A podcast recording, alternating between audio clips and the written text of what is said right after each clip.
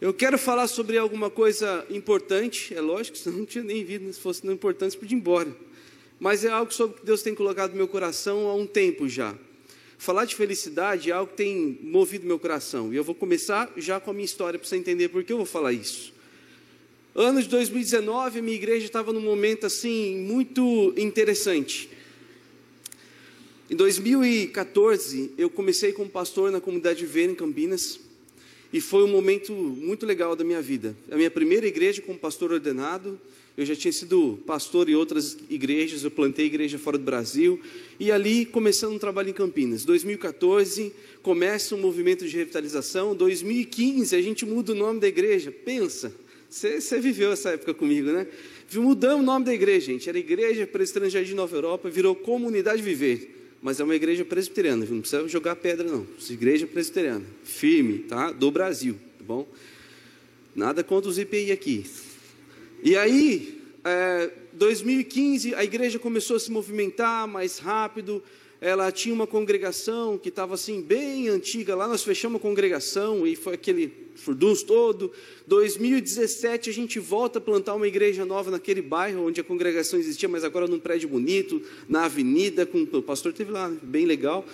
E o trabalho está crescendo lá e foi tudo acontecendo. 2019 a gente lançou um projeto novo, chamava Plataforma Move. Plataforma Move é um projeto de de pastoreio e evangelismo que idealizava plantar igrejas em shoppings. Então a IPB é, veio junto, na pessoa do senhor Roberto Brasileiro, me apoiando no projeto, e foi algo incrível que a gente começou. Final de 2019 estava assim, voando, um monte de coisa legal acontecendo. Começamos 2020, já iniciamos plataforma Move, era o primeiro projeto de plantação, com sonho em outros lugares, aí veio a pandemia. Aí a pandemia fecha o shopping, fecha tudo. A gente fala, ah, vamos esperar aí umas duas semanas, vai reabrir, né? Nada de reabrir. Cinco meses depois a gente teve que abortar o projeto, porque não aguentava mais ficar pagando. A gente ficou pagando lá, fechado. E aí, 2020 foi aquele ano que todo pastor teve que se reinventar, né? Todas as pessoas, né, os, os vendedores tiveram que se reinventar.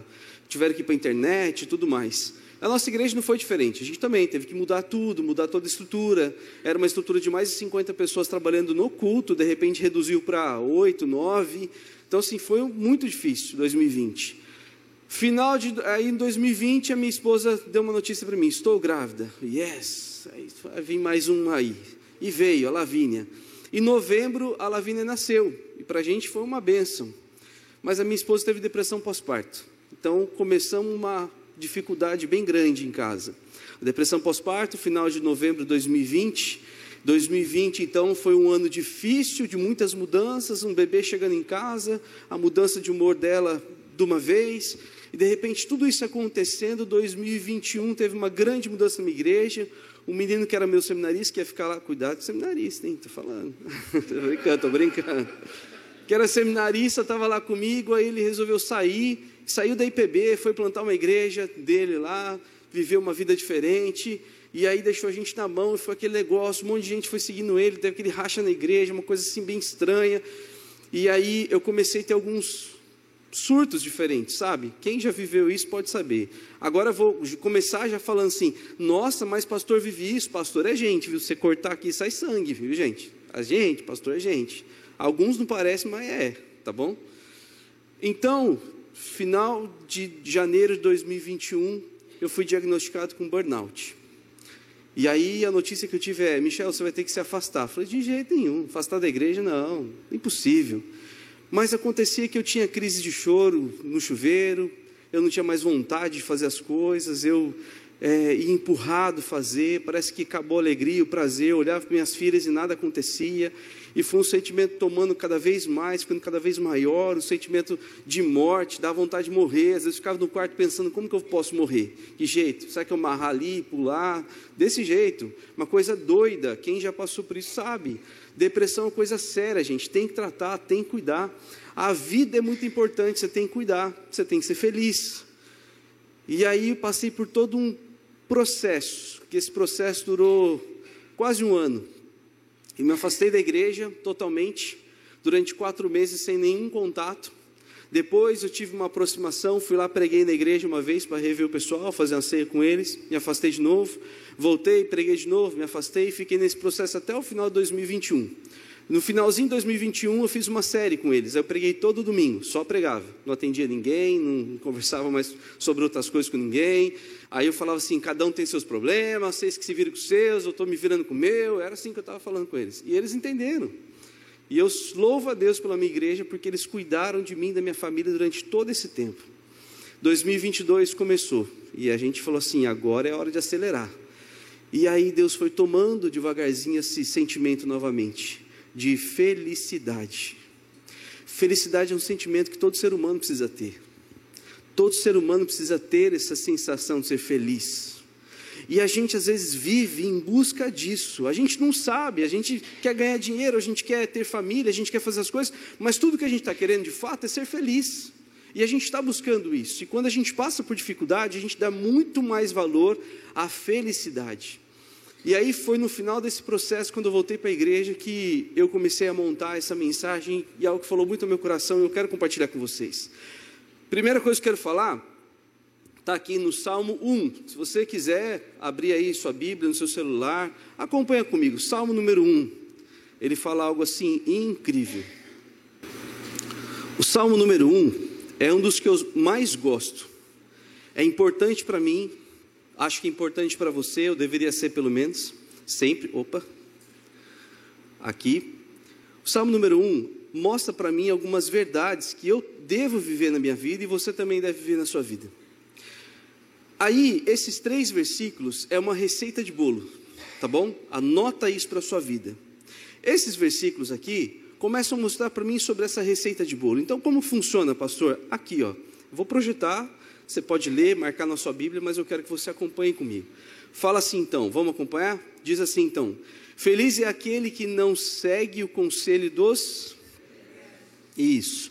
Nem se detém no caminho dos pecadores, nem se junta à roda dos zombadores. Pelo contrário, tem prazer na lei do Senhor e nela medita dia e. Ele é como árvore plantada à margem do rio, que dá o seu fruto no tempo certo suas folhas nunca murcham e ele prospera em tudo que. Deu para pegar? Aqui está o segredo da felicidade. Então eu separei a receita de bolo para ensinar vocês e a gente quis sair daqui bem, tá? Sobre ser feliz. Primeiro você vai anotar três nãos e um sim. O primeiro não é esse. Não segue, não se detém e nem se junta. Tem três nãos, importante. Você precisa aprender a falar não para ser feliz. Sabia disso? Você precisa falar não para algumas coisas para ser feliz. É importante. E aqui tem prazer na lei do Senhor. Aqui é um sim, é isso.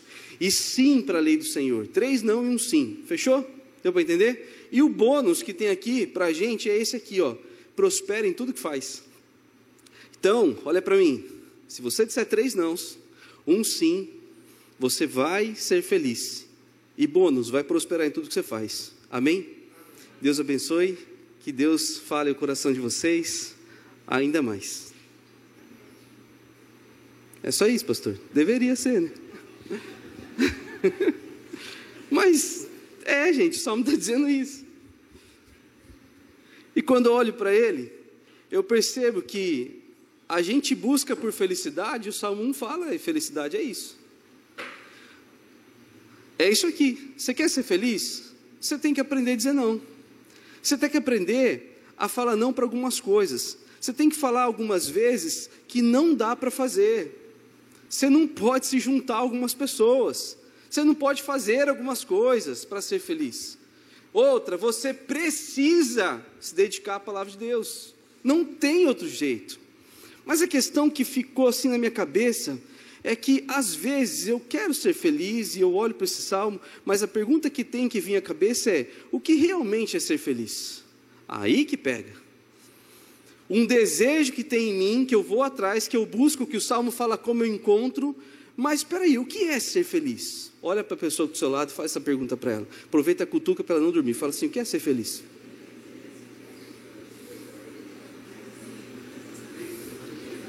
Victor, o que é ser feliz? Sabe o que é ser feliz? Ser feliz, gente, é ser dono de uma pousada aqui em Guarujá. Pensa. Eu fico imaginando que tem gente que olha pra gente, pastor, e fala assim: pastor ganha vida fácil. Sabe que esse cara que fica andando de lancha com as pessoas fala assim: Eu tenho vida fácil? o cara é pago para ficar andando de lancha com os outros num lugar bonito? Você está de brincadeira. Eu tenho vida fácil, o cara é dono da pousada que mora lá. A gente conversou com hoje, o cara todo estressado. Tem que levantar, fazer café para esse povo, não sei o que lá. Falei, cara, você está precisando de uma pousada, descansar um pouco. o que realmente é ser feliz?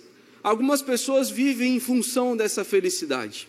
Algumas pessoas buscam isso se encontrando de diversas maneiras, né? No dinheiro, no sexo, nas drogas, em tantas coisas, né? Em várias situações para tentar ser feliz. Tem um cara aqui muito importante, você já deve ter ouvido falar dele. Ele tem uma frase muito legal. Ele fala assim, ó: a felicidade está baseada na realização do desejo. Mas como o desejo provoca outros desejos, logo o homem nunca estaria saciado e, consequentemente, nunca atingiria essa tal felicidade. Ou seja, ou seja, a felicidade é a realização daquilo que você queria fazer. Aí você realiza, agora acabou. Agora você precisa realizar outra coisa para ser feliz de novo. Então, assim, você nunca vai ser feliz, você sempre vai estar buscando alguma coisa nova, tentando se encontrar novamente, tentando ver algumas coisas. Então, quando Freud fala sobre isso, faz sentido para mim, porque é uma coisa que a gente vive. A gente é feliz em momentos assim, né? Agora eu quero ser mais. Já reparou? Você compra uma casa, a casa é bonita, tal. Oh, realizei meu sonho. Passa um tempo, fala assim, meu, eu queria tanto um sítio. A gente que mora aqui não, né? A gente queria tanto um apartamento aqui na praia, que isso aqui, né? Bem aqui na frente, aqui, queria tanto, depois compra, né? Se arrepende e vende. Não quero mais. É assim. Por que, que é assim? Por causa disso aqui, ó. A necessidade em ter coisas tornou um fim em si mesmo. A gente vive essa realidade. A gente tem necessidade de ter coisas. E o pior, a gente faz as pessoas de coisas para a gente possuir. Percebeu? A gente então torna as pessoas coisas para a gente possuir essas pessoas. E esse é o principal da vida. As pessoas estão buscando conforto, prazer em muitos lugares. Só que se esquecem que a busca também causa um grande sofrimento, porque causa uma insaciabilidade. Olha, estava difícil falar isso hoje. C.S. Lewis fala assim, ó, se você quer se sentir bem, quer aquela sensação gostosa na vida, eu não lhe recomendo o cristianismo. Eu lhe recomendo uma boa garrafa de vinho. e ele tem razão. Você quer realmente ter aquela sensação de, oh, agora eu sou da igreja, na igreja de pastor Éder, agora sim, você quer ter uma vida dessa, não é igreja para você, não é isso aí. Talvez uma garrafa de vinho resolva. Porque o evangelho não traz isso. O evangelho é para quem realmente não quer ter uma vida gostosa, para quem te, quer ter uma vida desafiadora, que vai desafiar sempre os seus limites, desafiar sempre os lugares que você precisa consertar na sua vida. O cristianismo é o caminho da bem-aventurança. O cristianismo é o caminho por qual a gente tem que trilhar na vida para descascar a gente daquelas coisas que faz a gente querer ter coisas. Isso é o cristianismo, porque sempre nós a gente tem essa necessidade em ter coisas. E mais, quando eu penso nisso, essa é uma frase verdadeira. Uma vida maravilhosa é ilusão, é fruto de uma, de uma construção do ideal humano. Eu construo em mim essa ideia de que eu tenho que ter uma vida maravilhosa. Eu construo a ideia de que eu vou casar com um príncipe encantado. Eu não, as mulheres, né? eu, eu casei já. As mulheres pensam isso, eu vou casar com o príncipe encantado. Pensa, não foi assim, viu, quando você casou? Não fala. é sempre assim, gente. A gente pensa, as mulheres olham e falam, ah, que bonito, pastor, eu estou orando com o irmão lá, pastor sei, minha filha, orando. E aí casa, e tem os problemas da vida, e os problemas tal, e lá na frente você vai ver assim, mas parece que eu casei para ser feliz. Não, a gente não casa para ser feliz, a gente casa para fazer o outro feliz. Porque ser feliz é a construção do ideal humano, você quer para você mas na verdade você nasceu para fazer o outro feliz. Entende? E isso torna cada vez mais vulnerável, deixa a gente cada vez mais vulnerável. A gente quer uma vida cheia de significado, de sentido. E essa vida cheia de sentido e significado não é possível ser encontrada buscando coisas, comprando coisas. E é isso que a gente tem que encontrar. E quando eu olho para essa situação toda, eu percebo que nós precisamos repensar nessa pergunta aqui: o que realmente nos faz felizes na vida? Você pode falar assim, meus filhos, Deus, meu casamento, você pode pensar algumas coisas. Eu quero que você sintetiza em três ações que te faz feliz na vida. Pensa aí. Cinco segundos. Um, dois, três, quatro, cinco. Acabou. Agora, das três que você pensou, separa uma que te faz feliz na vida. Pensa nessa uma assim, com toda a sua força. Pensa nela assim. Se só existisse isso, está tudo bem para você? Hum? Se todas as outras coisas te fossem tiradas, está tudo bem para você? Percebe como as outras coisas parecem. Ah, vai fazer um pouco de falta outra, mas eu vou aguentar firme aqui segurando nessa. Porque nós somos projetados para ser assim para desejar um monte de coisa, para fazer sempre essas outras coisas. Quero contar uma historinha para vocês. A história desses homens aqui. Por 76 anos, alguns pesquisadores de Harvard tentaram descobrir então qual era o segredo da felicidade. Qual era a química, por que, que as pessoas eram felizes. Vamos tentar descobrir o que faz realmente uma pessoa feliz. Por 76 anos fizeram uma pesquisa assim. Separaram 700 jovens lá da periferia de Boston, até mesmo dentro da Universidade de Harvard, e acompanharam esses jovens durante toda a vida deles. Avaliaram então psicologicamente, fisicamente, emocionalmente, tudo, tudo deles, espiritualmente, tudo, para tentar entender o que realmente faz as pessoas felizes. Vamos tentar entender o que é. E aí, nessa construção dessa ideia toda dessa pesquisa, eles então perceberam que esses jovens começaram a casar e ter suas famílias. Aí eles decidiram seguir com a pesquisa, por isso que ela é tão longa. A pesquisa sai então agora de 700 jovens, homens, para toda a família deles, para as esposas, para os filhos, tudo. E ele começa agora, eles começam agora a identificar nos filhos, na família, o que realmente faz uma pessoa feliz. Engraçado que o, os passos foram andando, né, dessa pesquisa, e essa pesquisa chegou nesse cara aqui. Esse cara aqui é o Robert Waldiger. Ele tem um vídeo do TED Talks que foi o mais baixado da história. Tem 11 milhões de downloads, não de visualizações, de downloads o vídeo dele. E ele fala assim o que é ser feliz no vídeo dele. E ele fala nesse vídeo do TED Talks uma coisa muito legal. Ele conclui a pesquisa. Ele foi o último pesquisador dessa pesquisa de 76 anos. Ele chega ao final dela para ele fazer a conclusão dela. Ele pega todos os dados, junta tudo mais e vai fazer. E a conclusão que ele faz é exatamente nesse trecho que eu printei da tela dele lá. Fala assim: bons relacionamentos nos mantêm mais felizes e saudáveis. Ou seja, a pesquisa conclui então que para ser feliz você precisa ter um bom relacionamento. Você precisa se relacionar. Ou seja, você precisa de relacionamentos saudáveis, relacionamentos bons. Então, assim, eu acho que é possível ser feliz. É.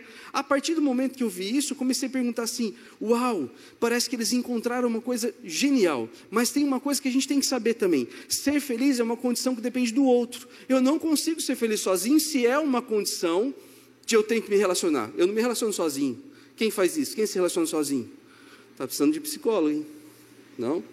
Vai lá no espelho, oi, tudo bem? Tá bonito hoje. Esse cabelo não está te agradando. Se você tem que se relacionar com alguém, é uma condição que depende também do outro.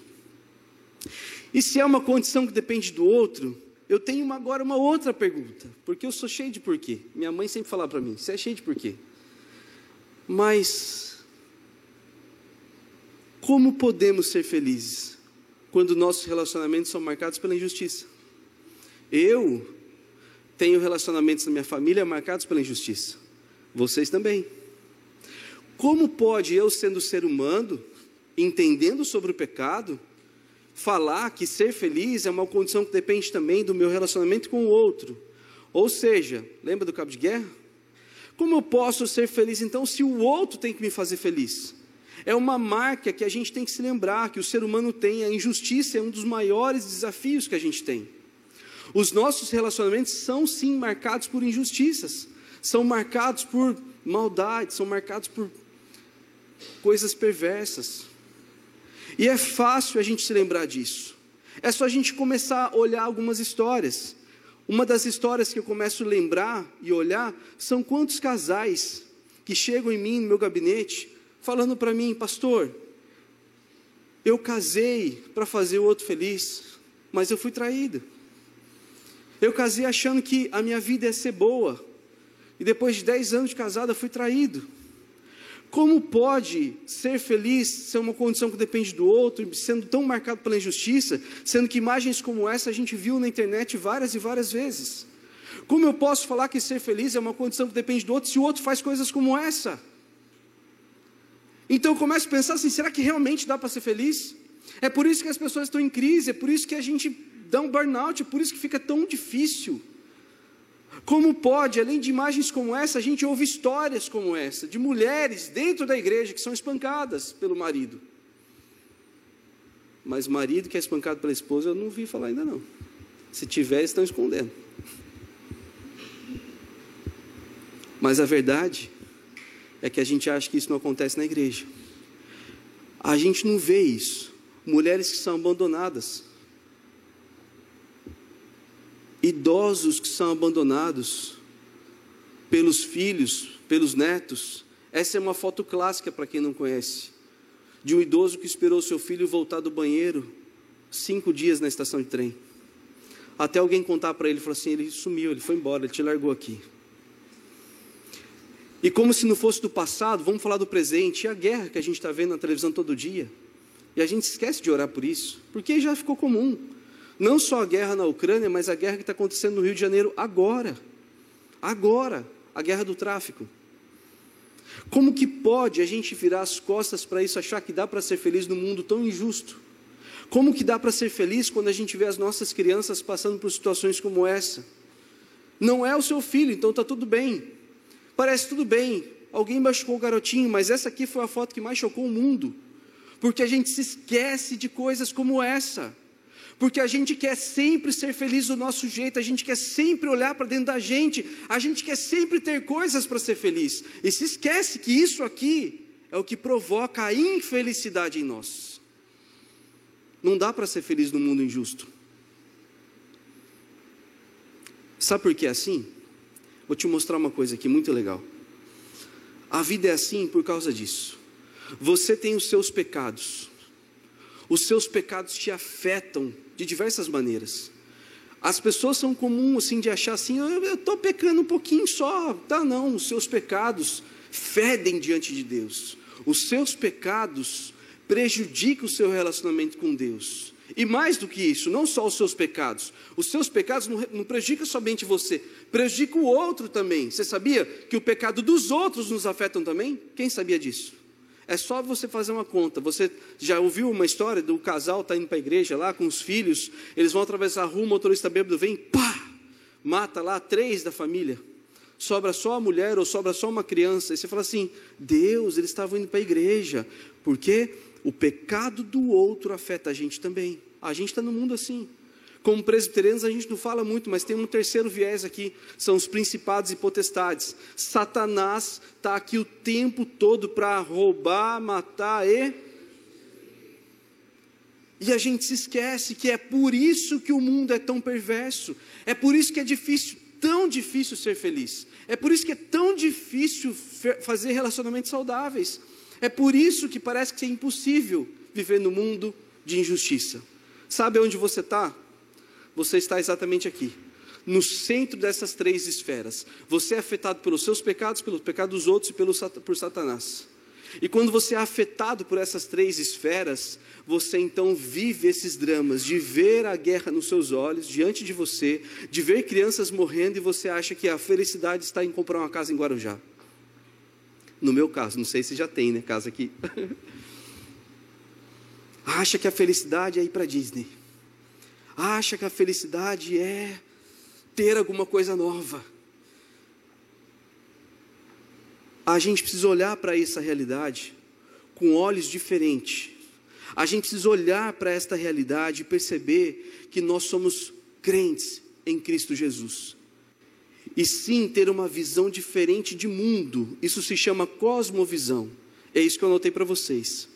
A cosmovisão é um conjunto de crenças e valores, conscientes ou inconscientes, que orientam cada um de nós, a nossa sociedade, na interpretação da realidade. Para as pessoas, isso aqui que eu mostrei é só o dia a dia. Pastor, você está sendo radical, a maldade está aí mesmo, as pessoas são más, mas eu vou viver minha vida. Para as pessoas é assim, mas para você não, para mim não. Porque nós temos uma cosmovisão diferente. A gente não olha para o mundo mal e fala assim, está tudo bem, deixa para lá. Porque muitos crentes fazem isso, muitos crentes se escondem dentro dos becos evangélicos, né? E formam seus becos. Ah, os meus filhos estão seguros porque eles estão frequentando a igreja. A igreja é o lugar mais perigoso de criar filho, viu gente? É. Por quê? Porque filho de crente não é crentinho. Só é crente quem se converte em Cristo Jesus, chamado por Ele. Então ele tem que ouvir o Evangelho. É seu papel não trazer seu filho para a igreja, mas falar o coração dele do Evangelho. Então nós temos uma cosmovisão diferente. Qual é a nossa cosmovisão? É essa aqui. Essa é a nossa cosmovisão. Deus criou todas as coisas boas e perfeitas. Em um certo momento, ele deu a liberdade para o homem de escolher ser como ele quisesse, estar com Deus ou não. Nesse momento, o homem escolheu querer ser como Deus, fazer coisas, criar coisas, possuir coisas. Então, o pecado entrou no mundo. Mas Deus, com sua graça e misericórdia, enviou e separou um povo, escolheu, vou falar de novo, escolheu um povo a partir de um homem a partir de Abraão, escolhe um povo para ser o seu povo, para partir desse povo dar origem à redenção daqueles que ele chamou segundo a sua maravilhosa graça. Então Deus escolheu um povo, e esse povo deu origem a Jesus, que nasceu, sofreu, morreu, mas ressuscitou, foi levado aos céus e enviou o Espírito Santo até nós. Para quê? Para formar a igreja. Eu e você, hoje, a igreja é hoje, os pés e as mãos de Jesus na terra, fazendo aquilo que ele mandou fazer, que quer pregar o evangelho em todo lugar, batizar as pessoas, ensinar essas pessoas, fazer com que elas entendam como é a vida. E aí sim, eu tenho o privilégio de falar que eu sei como vai acabar a história. Não sei se você se lembra, mas a Bíblia conta que, como a história vai acabar. Ela fala assim: no final, eu virei e restaurarei todas as coisas. Eu sei que vai ser assim. É essa a minha vida. Eu sei que vai ser assim. Então, como eu sei que vai ser assim, eu preciso então me ligar na história. E eu fiz até um desenho, porque tem gente que não entende, você tem que desenhar. Não sei se é desses, mas eu sou. eu fiz um desenho para entender então. Deus criou o mundo desse jeito. O pecado entrou no mundo e deu então o start à linha do tempo, que a gente chama de Cronos. Esse, essa linha do tempo vai acabar. Quando o pastor falou assim, o mundo vai acabar, acredite, gente. Não é que ele está falando que ele vai morrer, não. Você vai morrer, o mundo vai acabar. A linha do tempo está determinada. O mundo era só isso que a gente via até então. Deus, com sua infinita graça e misericórdia, entrar na história. Ele faz isso de maneira graciosa. Ele entra na história com a sua redenção. E aí você começa a perceber que agora tem a nossa história e tem a eternidade. Você está exatamente aqui. Eu estou exatamente aqui, você também. Percebe? A gente já vive na teologia isso, o já e ainda não. A gente já está vivendo o um momento com Deus, mas ainda não plenamente com Ele, porque a eternidade entrou no tempo. Deu para entender isso? A eternidade entrou no tempo para mostrar para mim e para você que há sim esperança mesmo quando os relacionamentos são injustos. Olha para mim, presta atenção aqui em mim. Há sim esperança, mesmo para você que acha que não tem mais, há esperança para ser feliz. E ela está aqui, ó. Mateus capítulo 5, versículo 1. Um dos textos que eu mais gosto da minha vida é olhar para esse texto e perceber como é bom ser lembrado por Jesus do que é ser feliz de verdade. E esse texto começa a me mostrar uma realidade existente. E a realidade é que eu e você somos dele. Então ele escreveu isso, né? Mateus escreveu isso para me lembrar e lembrar você. Olha aí o que diz assim. Vamos ler comigo? Quer ler no seu celular comigo aí?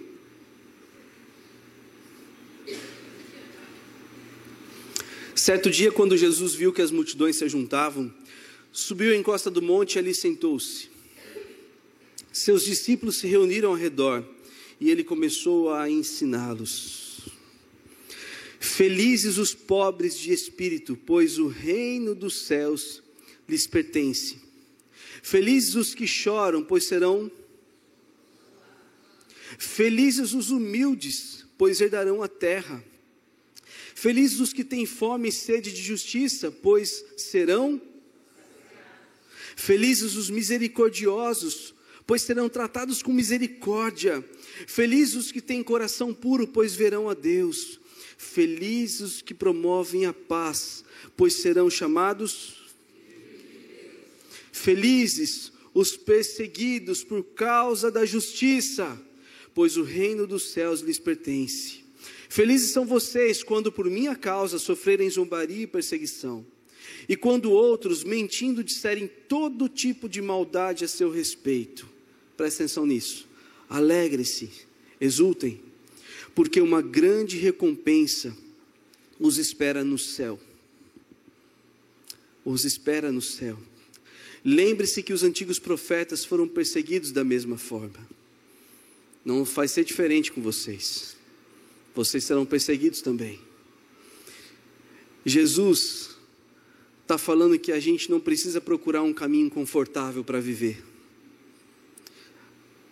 mas é o caminho que traz significado e sentido para a nossa vida. Você não precisa comprar coisas para se sentir importante. Jesus está falando que o sentido e significado da sua vida está aqui. E sabe para quem ele está falando isso? Ele está falando isso para uma classe que foi desprezada por todos os judeus daquela época, que cumpriam ou previamente cumpriam as leis, ou tentavam cumprir as leis. Eles pegaram algumas pessoas que eles viram que esse aí, esse aí é muito miserável, ele não vai conseguir cumprir a lei e abandonaram essas pessoas. E agora, abandonou. E Jesus falou assim para ele: Vocês são felizes, porque vocês serão consolados os que estão chorando. Olha para mim. Vocês são felizes, porque têm fome e sede de justiça, e eu vou saciar vocês. É isso que Jesus está falando. E quando olho para esse texto, eu fico sempre me lembrando que essas são as palavras que Jesus disse durante a sua jornada, e é a palavra que ele diz para mim e para você também todo o tempo. Ele fala sobre o caminho, ele fala sobre como vai nortear a nossa felicidade. Ele fala assim, como que a felicidade vai surgir no meio do caminho. Ele fala porque homens e mulheres já trilharam esse caminho. Ele fala dos profetas porque os profetas já trilharam esse caminho. E os profetas foram plenamente felizes. Não foram simplesmente aquilo que a gente quer ser às vezes, paparicados por Deus, mas eles foram experimentados por Deus. Esses são os profetas, ele fala assim dessas bem-aventuranças do reino. A bem-aventurança do reino é para mim e para você, adolescentes, para vocês também. Bem-aventurança do reino são para vocês, para as crianças lá. As bem-aventuranças querem dizer então que nós temos a possibilidade de entrar no caminho bom e perfeito e feliz plenamente. A palavra que ele usa aqui é a palavra grega makarios, que significa assim, o bom caminho. Você vai entrar pelo bom caminho, é o caminho que você vai trilhar na sua vida. O caminho que você vai perseguir na sua vida é o caminho bom. E Jesus está ensinando essas pessoas a viverem esse caminho bom. Sabe por que ele está ensinando isso? Porque algumas pessoas foram marcadas pelo choro. E uma das histórias que eu tenho da minha vida pastoral é de uma menina que me procurou para pedir aconselhamento. Estranhamente, eu olhei o nome na agenda e falei assim: Mas eu não conheço essa pessoa. Falei, ah, ela não falou que não é da igreja, mas ela quer muito conversar com o senhor. E ela veio falar comigo. E eu atendi essa menina, é uma menina de 19 anos de idade. Ela sentou no meu gabinete, pastor, e começou a chorar. Chorou, chorou, chorou. Eu dei um lenço, dois, três, acabou o lenço. Fiquei lá esperando. Chorou muito. E ela começou a falar: Eu estou aqui porque eu não aguento mais. Eu sou abusada pelo meu padrasto. Desde os meus 12 anos de idade.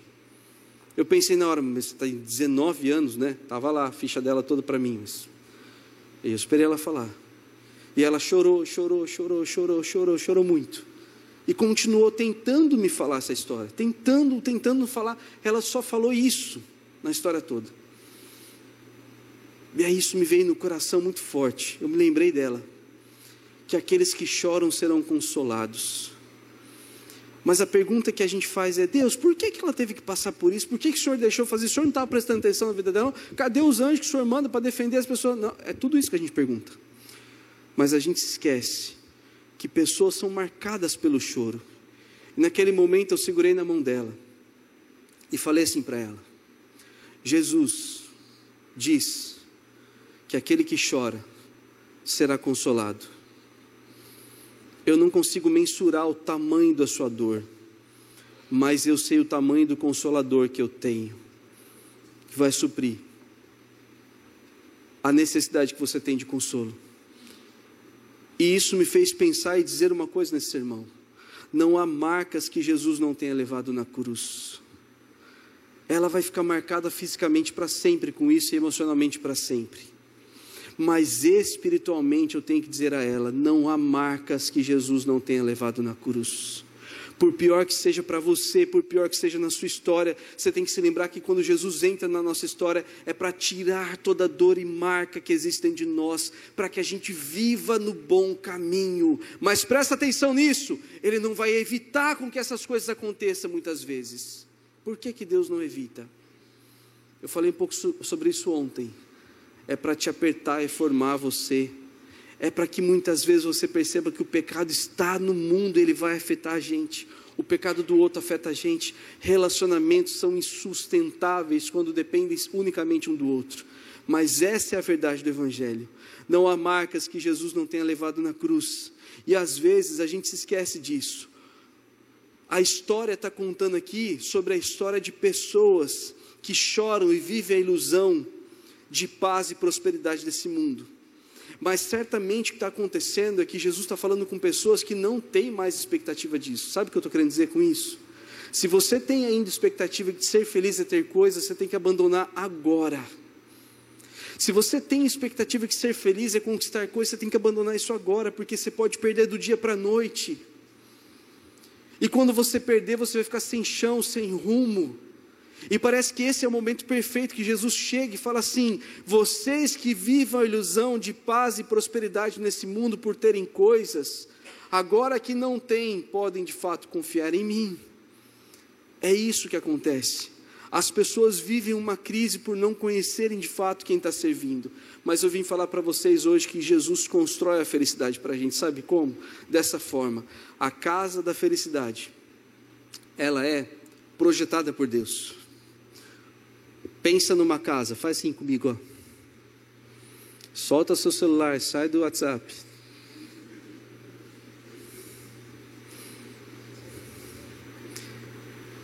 Você deve ter uma casa dos seus pais, que você está lá hoje. Essa casa, simples, humilde, grande, bonita, rica, pobre, essa casa ela é uma casa projetada por Deus. Aí você fala assim, mas como pode, pastor? Nessa casa tem violência, nessa casa tem isso, nessa casa tem aquilo. Esta casa foi projetada por Deus. Sabe por quê? Faz assim comigo, segura aí. Fica com preguiça não. Eu estou aqui fazendo. Essa casa projetada por Deus é a casa que Deus está forjando você para você aprender o que é ser feliz. É por isso que eu falo que a casa da felicidade, ela é projetada por Deus. Porque aqueles que. Posso soltar, gente, já soltei já. Porque aqueles que entendem isso passam a ser felizes. Passam então a se conformar com o que têm, a gostar, a ter prazer nas coisas que têm. E é muito legal entender isso, porque eu começo a pensar que quando Jesus falou com algumas pessoas, uma delas que ele falou são esses aqui, os pobres de espírito. Eu quero ser pobre de espírito. Nós devemos orar e pedir isso a Deus. Por quê? Porque os pobres de espírito aceitam a perda de todas as coisas, até mesmo de si mesmo, pelo bem de outro. Aqueles que são pobres de espírito, só que aí, coitado, você é pobre de espírito, já viu isso? Está errado, não tem nada a ver com isso. A Bíblia fala que esses pobres de espírito, eles não têm nem vontade de ter as coisas próprias mais, eles simplesmente abrem mão daquilo que eles têm. porque eles não confiam mais nas coisas terrenas. Consegue imaginar aonde Jesus está, Palestina antiga, sentado numa pequena montanha ali, com uma pequena multidão em volta dele, ele começando a falar que aquelas pessoas eram felizes. Se você olhar o capítulo 5 de Mateus, ele começa a dar todo o discurso, no capítulo 6 ele vai falar de dinheiro, coisas importantes. Do capítulo 5 ele fala assim: vocês são felizes, vocês são felizes, vocês estão trilhando o caminho mais feliz da vida, porque vocês não estão confiando nas leis, nem no dinheiro, nem no sistema, vocês estão sentados na minha frente, ouvindo a verdade. Você está aqui hoje sentado ouvindo a verdade? Você, se realmente estiver aqui, às vezes só está de corpo, né? Se realmente você estiver aqui, você também é plenamente feliz. Ele fala da humildade e mansidão. Aquele que quer trilhar o bom caminho é humilde, é manso. Aquele que está trilhando o bom caminho não briga mais, não quer discutir mais, não quer ter razão mais não quer mais brigar pelos seus direitos, pelo contrário, o manso e humilde de coração abre mão dos seus direitos, porque ele confia no Deus que ele, que ele, que ele ouve, ele confia que de fato tudo que ele vai ter vem das mãos de Deus e não das pessoas. Esses são os mansos e humildes que ele fala, e essa é a principal objetivo que eu tenho para dizer para você: não deixe feridas abertas se tornarem eternas.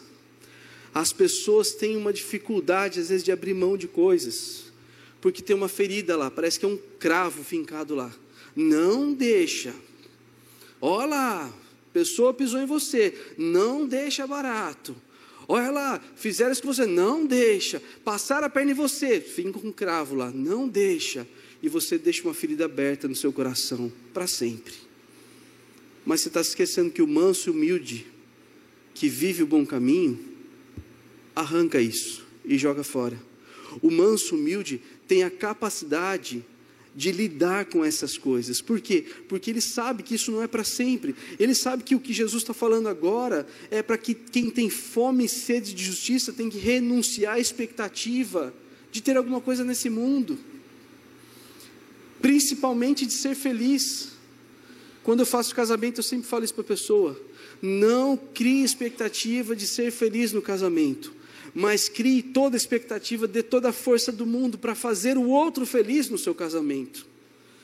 Porque ser feliz, se é uma condição que depende do outro, você não vai fazer. Mas fazer o outro feliz você pode, depende de você somente. Percebeu?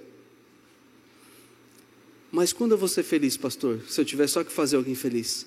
Quando você estiver no céu. Lá você vai ser plenamente feliz. E quando olho para essa realidade, uma das coisas que mais conforta meu coração é saber que eu posso fazer o outro feliz. Eu posso fazer com que cada pessoa que está perto de mim seja feliz também. Porque eu não confio mais nas coisas que eu tenho.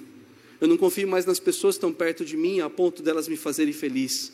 Eu confio em uma outra pessoa. Eu confio naquele que me conduz para a eternidade. Você precisa confiar nele. Olha para mim um instante. Hoje eu estou falando em ser feliz, porque eu descobri que a vida é muito injusta. E às vezes a gente mesmo tem vontade de morrer. Mas Jesus está me ensinando, ensinando a gente, que quando a gente confia nele, ainda que esteja difícil, ele vai conduzir a gente para a eternidade. Essa é a esperança que a gente tem. E é assim tem que ser para sempre. Não tem que apressar as coisas, não tem que correr para ir para a eternidade também, né, gente? Não é isso, tá? Não é isso. Tem que esperar o momento certo, né? Se você corre para fazer isso, você está fazendo errado.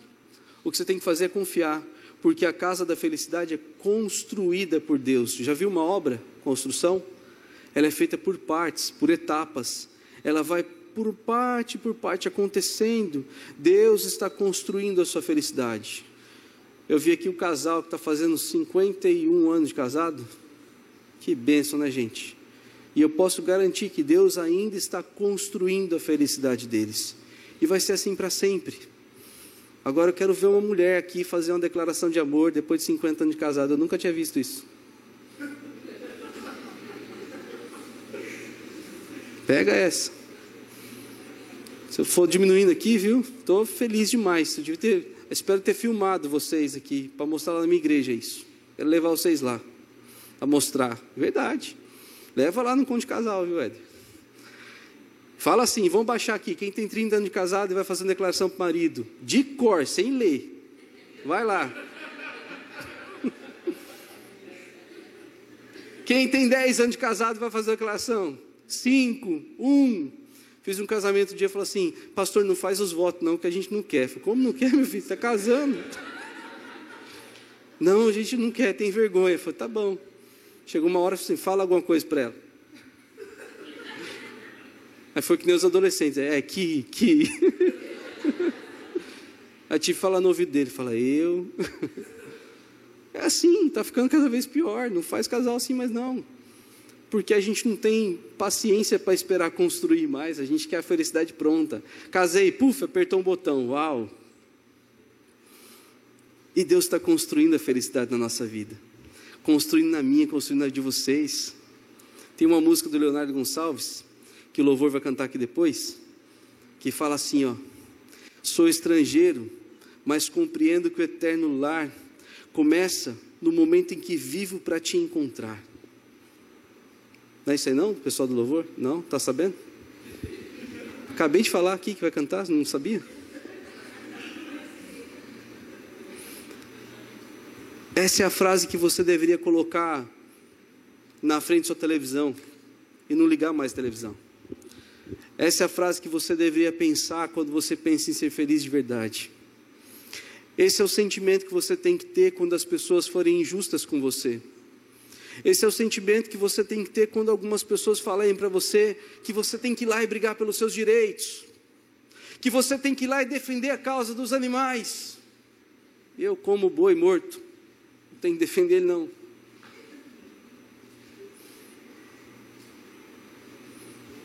Mas não sou contra o pet, tá? Fica claro aí. Se quiser ter um boi de estimação, tenha, não tem problema não. Mas é isso que você tem que pensar quando você tentar construir a felicidade do seu jeito. Você tem que lembrar: eu estou no mundo injusto, vivo no meio do povo injusto, eu sou injusto. Como que vai ser justo aquilo que eu faço? Essa foi a fala, a, a fala de Isaías e continua sendo a nossa. Eu sou estrangeiro, mas compreendo que o eterno lar começa no momento em que vivo para te encontrar. Se você tem consciência de que Cristo te salvou, Seja feliz, meu filho, seu passaporte está carimbado, você vai embora daqui. Ser feliz não é aqui, aqui é um momento de passagem. Adolescente morre de medo disso. Fala assim: Eu quero ver minha vida, eu quero casar. Nenhum falou amém. Eu, é, casar, pastor, está doido. As pessoas se esquecem que aqui é um momento. A Bíblia fala que a vida é um sopro, a vida é um vapor. E sabe que é um vapor? É aquele que você vê e some. E a gente quer ser feliz no vapor. A gente quer conseguir conquistar coisas e achar que a gente vai querer ter tudo no vapor. Faz sentido isso? Quando você tem consciência de que você está pronto, você vai morar no céu, você está pronto para viver a realidade do céu. Lembra do gráfico? Eu desenhei para vocês, lembra? A eternidade entrou no mundo, vai acabar. E o eterno é muito maior, infinitamente maior do que isso aqui que a gente viveu. Lá não tem a maldade.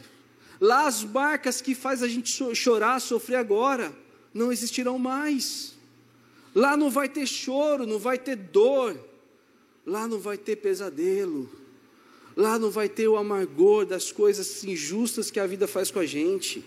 Lá não vai ter esse desejo de morte que a gente tem quando tem depressão. Lá não vai ter isso, nada disso, não. Lá vai ser diferente.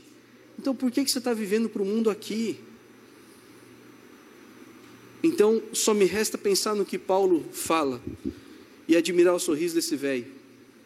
Pensa comigo. Fala assim: aprendi a adaptar-me a toda e qualquer circunstância. Sei o que é passar necessidade, sei o que é ter fartura. Aprendi o segredo de viver contente em toda e qualquer situação, seja bem alimentado, seja com fome, tendo muito ou passando necessidade. Tudo posso. Pegou? Paulo era o doutor do Antigo Testamento. Ele falava de cor todo o Antigo Testamento. Ele sabia tudo que estava escrito lá. Paulo interpretava o Antigo Testamento. Já estou acabando, gente. Pode desligar o alarme. Calma. Paulo sabia tudo que estava escrito lá. E ele chegou a essa conclusão: a vida é um sopro. Eu sei viver ela agora. Eu sei desfrutar dela. Eu sei porque eu aprendi a me adaptar nela.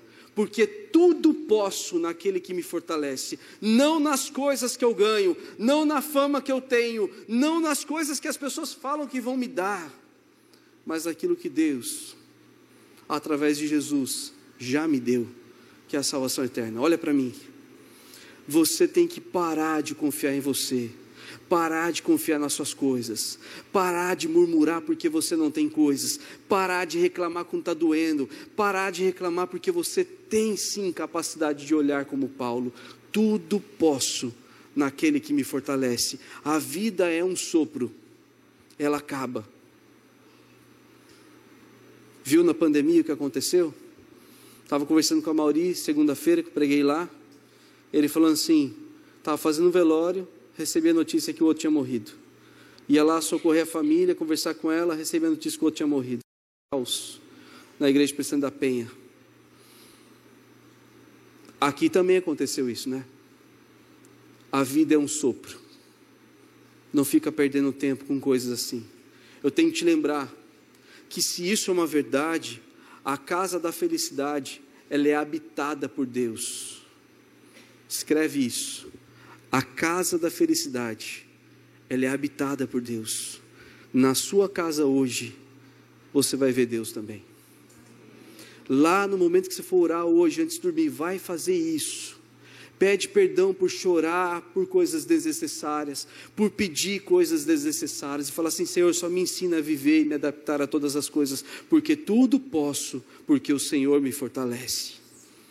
Então, quando você orar assim, você vai entender quão grande é o seu Deus, quão maravilhoso Ele é. Quando você orar assim, você vai entender que de fato, tudo que a gente está falando aqui hoje é sobre essa casa da felicidade, que faz sentido para mim, faz sentido para você. Faz sentido para mim porque quando olho para a minha história, para a minha vida, não é uma vida de conquistas, uma vida de vitória. Deus não prometeu isso, Jesus não prometeu isso para a gente. Vamos parar de acreditar nisso. Para de ouvir rádio gospel, pelo amor de Deus. Lá fala essas coisas. Ouve pregação do pastor lá no Spotify, no YouTube. Ouve lá da comunidade ver também, tem um pastor bom lá. Tchim, tchim. Você tem que parar de acreditar que tudo você ouve, gente. E começar a ler. E perceber que para ser feliz de verdade, Deus precisa habitar em você. Porque você é a casa. Põe a mão assim no seu coração. Fala assim: Eu sou a casa que o Senhor habita. Eu sou a casa que Ele planejou, que Ele projetou, que Ele construiu e que Ele habita. Eu sou essa casa. Então espero que você entenda isso, todo o seu coração. Feche seus olhos. Eu quero orar por você. Quero que você tenha consciência de que estar diante do Senhor é infinitamente melhor do que qualquer outra coisa. Eu quero orar com você e direcionar a sua oração dizendo para você uma única coisa. Você precisa confiar que o Senhor habita essa casa. Você precisa confiar que o Senhor habita o seu coração. Quantos pais hoje aqui estão comemorando o Dia dos Adolescentes, orgulhosos com isso. Mas quantas pessoas não conseguiram ter filhos e não têm adolescentes? Quantos pais se orgulham porque os filhos já foram adolescentes e hoje choram? Porque se tornaram rebeldes, estão distantes da igreja. Quantas pessoas hoje, vendo aqui algo lindo que eles fizeram, pensaram: meu filho, meu sobrinho, meu neto poderia estar aqui também. Você não pode esquecer que Deus habita esta casa. então fale com Ele, chora para Ele, ora para Ele, fala assim: Senhor,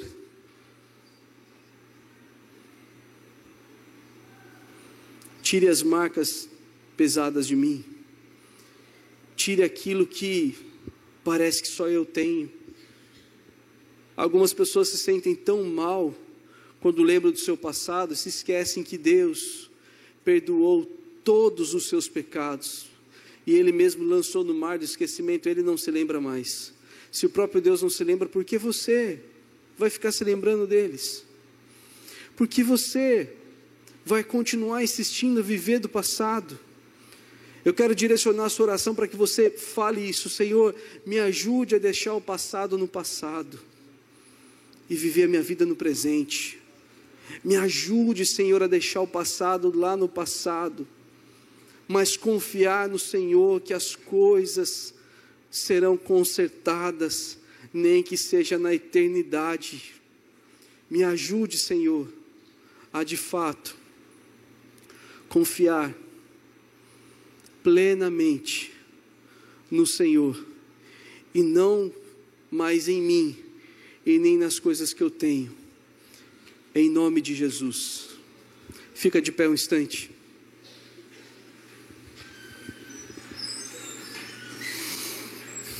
Vamos fazer de novo. Põe a mão assim sobre o seu coração. Fala assim comigo. Eu sou a casa que o Senhor habita. E não vou abrir mão disso mais. Fala com convicção para você. Feche seus olhos e ore em relação a isso. Quantas vezes você abriu mão dessa casa, de ser essa casa, e trocou o nosso Deus por outro Deus? Tirou o Deus que você precisava confiar e colocou o dinheiro no lugar dele. E falou assim: Não confio mais em Deus, eu confio no dinheiro. Quantas vezes você tirou Deus do centro dessa casa e simplesmente agora passou a colocar você no centro dessa casa. Eu confio em mim, nas minhas habilidades. Quantas vezes você tirou Deus do centro do controle dessa casa e simplesmente olhou para o passado da sua vida que estava tão terrível e falou assim: Ah, o meu passado é muito ruim, não quero mais viver ele dessa forma, e entrou numa crise da qual você não pode mudar o passado e perdeu o controle dessa casa. Mas hoje a oração é para te lembrar que Deus habita esta casa. Então tudo vai ser diferente. Tudo precisa ser diferente. Senhor, obrigado por hoje, Pai. Obrigado porque eu sei que o Senhor é o dono dessa casa. Essa casa que o Senhor mesmo construiu, o Senhor planejou, projetou. O Senhor mesmo é o dono de todas as coisas e que muitas vezes nós confiamos somente em nós, não no Senhor, Pai. Isso faz de nós pessoas orgulhosas, arrogantes, que não querem mais saber do Senhor, mas sim muda as coisas e começa a transformar tudo novo. Começa a transformar desde o meu passado, Deus, das coisas que eu confiava lá atrás, que eu passei a desconfiar Começa a mudar, Deus, aquilo que eu aprendi lá atrás, que foi errado, mas que eu reaprenda agora a viver com o Senhor. Que se os meus pais me ensinaram a confiar em mim, confiar na minha habilidade, que eu aprenda a confiar no Senhor, sem abrir mão das minhas habilidades, mas que o Senhor seja aquele que vai me dar aquilo que eu preciso. O Senhor vai me dar aquilo que eu preciso. Em nome de Jesus. Amém. Amém.